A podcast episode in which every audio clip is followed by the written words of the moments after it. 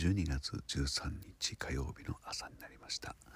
えー、冷たい雨が降り出してきてしまったのでちょっと外に出るのは控えたところなんですけども控えてよかったかな。ちょっと強めなので、えー、外に出たらびしょびしょですね、まあ、寒いね、まあ、それと同時にですね同時というか夕べだと思うんですけれども僕は足をくじいてしまったんでしょうか。ちょっとね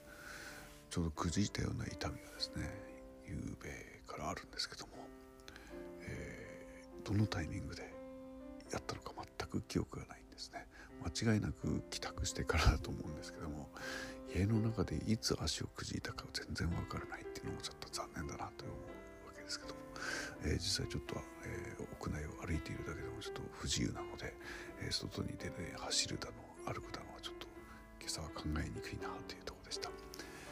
えー、っとあ別件のお話ね。2022年は Spotify というですね配信サービスに随分と踊らされた1年でした、